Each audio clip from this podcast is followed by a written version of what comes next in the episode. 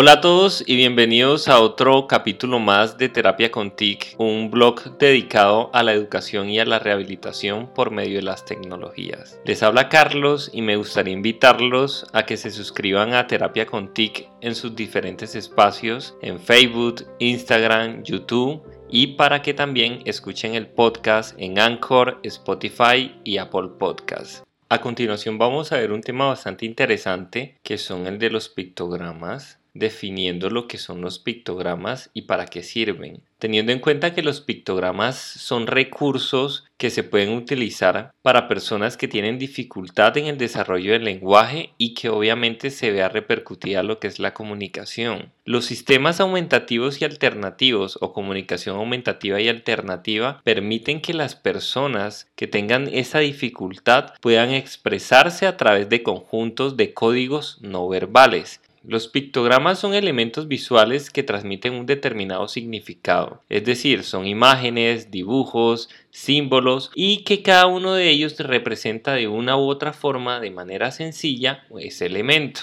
Por ejemplo, pueden significar objetos, figuras, animales, personas, situaciones, sentimientos y a su vez todo lo que es un conjunto de conceptos que de una u otra forma van a permitir que las personas que tengan este tipo de limitación a nivel verbal puedan expresar lo que piensan por medio del uso de estos pictogramas. Ahora, la manera como se revisa la transformación que se presenta a través de la realidad por medio de imágenes es de una u otra forma esa clave que tiene el uso de los pictogramas, porque por medio de ellos ya lo habíamos indicado, se pueden expresar ideas y pensamientos, se pueden conocer y compensar muchas dificultades a nivel comunicativo y se puede entender los mensajes que transmiten para las demás personas. Un aspecto fundamental que tienen los pictogramas es la manera como transmiten la información y en este punto es donde uno se debe quedar un poco más al momento de ahondar en el uso de los pictogramas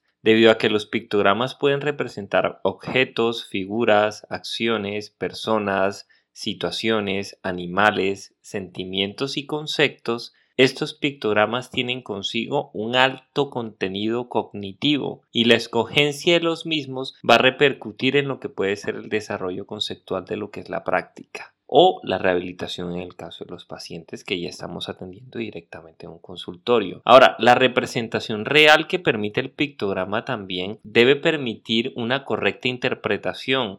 A su vez, se entiende que como se trabaja con problemas de la comunicación oral, estos pictogramas deben representar y expresar ideas y pensamientos, deben compensar esas limitaciones comunicativas y los mensajes deben ser de fácil entendimiento. Un aspecto fundamental también que se debe tener en cuenta con los pictogramas es la utilización de ellos mismos en cuanto a lo que es el tratamiento de los niños que están enmarcados en un trastorno del espectro autista. ¿Esto con qué finalidad? De que el niño pueda de una u otra forma representar las acciones y los elementos que ya habíamos mencionado anteriormente por medio del intercambio de ideas y las peticiones que se realizan a través del uso de estas imágenes o pictogramas. Entonces, ¿en qué consiste esto en cierta manera? En que se está cumpliendo la labor que es la función comunicativa básica. Ahora, la autonomía que pueden presentar los niños al momento de utilizar este tipo de recursos pictográficos se señala y se enmarca inicialmente en lo que es el desarrollo del niño a nivel escolar. De igual manera se debe pensar que todos los lugares en los cuales el niño trata de asistir o el niño asiste asiduamente deben tener algún tipo de representación al momento de trabajar con pictogramas. ¿Eso qué quiere decir? Que el supermercado, que la tienda donde compra zapatos, en la peluquería deberían tener un significado por medio de pictogramas. Otra de las cosas que también se evidencian son los indicadores que pueden tener ese tipo de recursos. ¿Por qué digo esto? Porque de esos indicadores que se tienen a nivel visual se puede representar y orientar el trabajo de los niños a nivel de escolar y a su vez se puede evidenciar lo que es el tipo de actividades que está desarrollando. ¿Por qué? Porque él se comunica a través de estos pictogramas. Facilitan y ayudan a lo que es la diversidad y la inclusión social. Evidentemente los pictogramas por ser de un carácter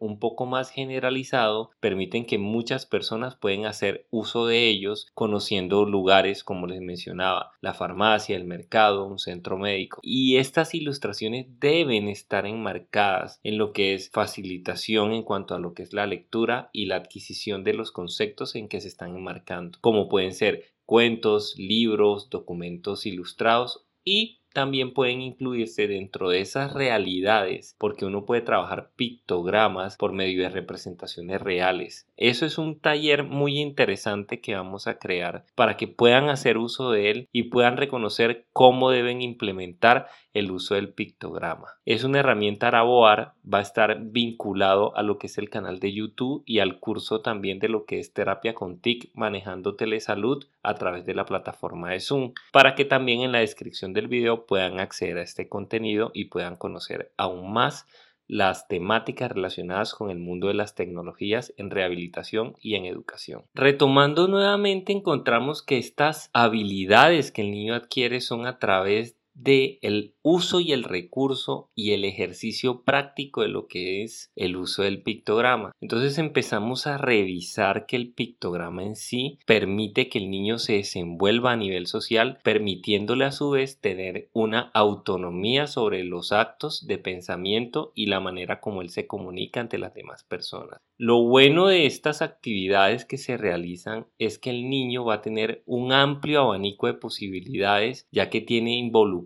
a su vez por el uso del pictograma más vocabulario. Unas consideraciones que debemos tener en cuenta al momento de trabajar con pictogramas se enmarca en que estos sistemas de comunicación aumentativa y alternativa apoyan lo que es el lenguaje y esto a su vez permite que el niño pueda de una u otra forma vincular todos los aspectos desarrollando a su vez todo el componente lingüístico. La utilización del pictograma va a mejorar que esa evolución de aprendizaje se evidencie, ya que el niño se está comunicando y es más fácil que realice un feedback. Dentro de unas consideraciones tenemos que entender que los pictogramas tienen unas clasificaciones internas. Por ejemplo, las imágenes o las representaciones de conjuntos de objetos, acciones o personas se consideran que son conceptos. ¿Qué quiere decir eso? Un carro, una chaqueta, unos zapatos son conceptos de algo mayor, por ejemplo, la categoría de zapatos en marca puede ser en un solo par de zapatos. Entonces el pictograma representa en este tipo de casos conceptos. Hay otras clasificaciones internas de los pictogramas y es que el pictograma va más allá de simplemente una imagen. ¿Qué quiere decir eso? Que el concepto o el elemento que se está trabajando debe representar el dibujo y a su vez debe tener una convención por lo cual se piensa que va más allá del simple concepto que se está enmarcando. Cuando tú hablas de naranjas, tienes la imagen de una naranja y haces una representación de lo que puede ser el conjunto de naranjas. Esas representaciones son características que plenamente se ven evidenciadas en lo que son los pictogramas. ¿Por qué? Porque los pictogramas deben poseer un diseño no universal, pero que sí se aproxima a sí mismo.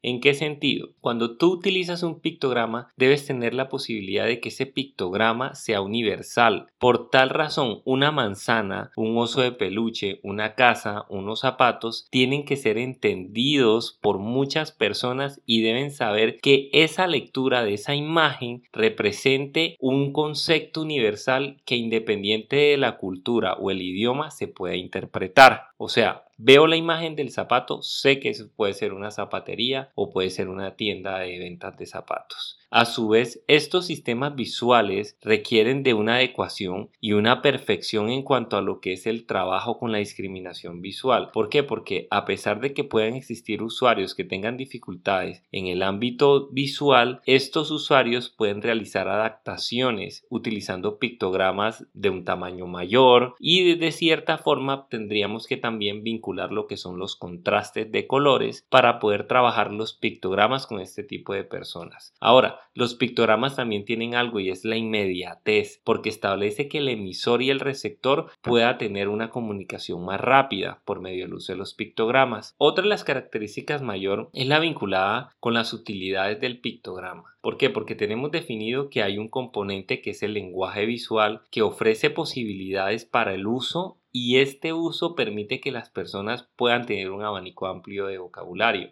Pero ¿qué pasa con los niños que están dentro del trastorno del espectro del autismo? Los pictogramas permiten que los niños puedan crear rutinas, anticipaciones y orientaciones temporales y orientaciones espaciales gracias al uso de estos pictogramas, ya que ellos van a marcar los tiempos y nosotros podemos marcarle los tiempos por medio del uso de estas agendas visuales. Por otro lado, el uso de los sistemas de comunicación aumentativo y alternativo puede ser incompatible con lo que es la estimulación verbal, ya que en cierta manera por ser una representación visual va a estimular el lenguaje pero a nivel cognitivo y esta estructura del lenguaje se ve un poco más truncada en cuanto a lo que es la oralidad. Pero ¿qué pasa? También tienen sus ventajas. ¿Por qué? Porque es que a pesar de que los sistemas de comunicación aumentativos y alternativos interfieran en el desarrollo de la recuperación del habla, también tendría que mirarse que permiten que los niños que tengan estas dificultades puedan de una u otra forma evitar en cierta manera ser relegados de lo que puede ser el desarrollo del lenguaje. ¿Por qué? Porque junto a la comunicación, los ámbitos de igualdad permiten que las personas tengan que estar vinculadas por medio de sistemas de comunicación. Entonces, sobre todo, cuando uno habla de ratos de esparcimiento, ratos de organización del tiempo, instituciones educativas a la cual el niño pueda pertenecer, son las que uno de una u otra forma observa que es beneficioso el trabajo con estos sistemas de comunicación. Entonces también hay que determinar que la desventaja en este caso se puede convertir en una fortaleza. Una de las características que deben tener los sistemas pictográficos al momento de diseñarlos se deben establecer como estas reglas comunes. Anteriormente ya mencionábamos unas que son vinculadas a los sistemas de comunicación, a lo que es el uso de la universalidad, pues sumado a eso también se debe revisar que muchas de estas formas están sintetizadas y reducidas de la manera más básica por medio de ese estímulo. ¿Qué quiere decir eso? Que solo se trabaja el estímulo que se quiere vincular con la comunicación del paciente. Entre más claro esté el pictograma, mejor va a ser para el paciente la comunicación y más efectiva va a ser el entendimiento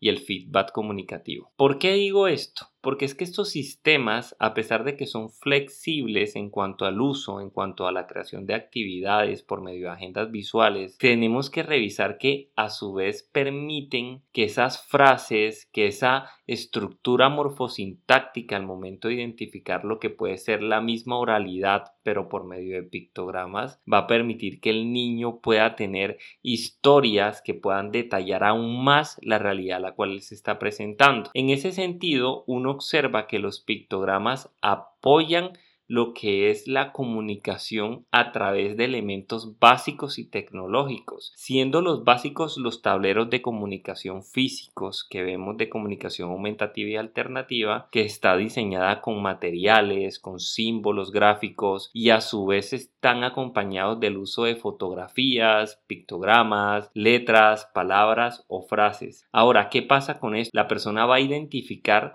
el tipo de comunicación que va a utilizar por medio de dichos símbolos a su vez, muy conocidos son los conceptos de las agendas visuales y es acá donde nacen en estos sistemas básicos de comunicación. Porque entendamos algo, a pesar de que las tecnologías funcionan muy bien, hay que pensar que estas tecnologías no están aplicadas para todos los pacientes. La ventaja es que estos sistemas tecnológicos en los pacientes que sí se puede trabajar, como lo son los pacientes que tienen algún tipo de trastorno en el espectro autista, permiten que estos ordenadores, que estos computadores, que estos smartphones, que estas tabletas, que esas iPad puedan tener sistemas de comunicación electrónicos que garanticen que las personas por medio de la personalización de los símbolos gráficos puedan de una u otra forma disponer como una salida de mensaje entonces observamos que son más rápidos el uso de estos recursos a nivel gráfico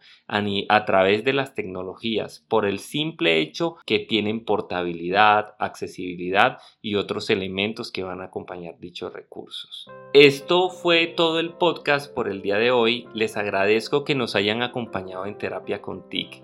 Nuevamente los invito a que observen los cursos que estamos desarrollando en cuanto a lo que es la práctica del uso de estos elementos que mencionamos acá en el podcast. Y nuevamente les comparto el acceso para que puedan acompañarnos en lo que es el Facebook, el Instagram y el blog van a poder encontrar recursos para que puedan descargar y utilizar en sus terapias con sus pacientes y también puedan vincularlo en lo que es el sector educativo. Que tengan una muy buena semana, les mando un abrazo virtual y nos vemos en un pronto podcast. Hasta luego.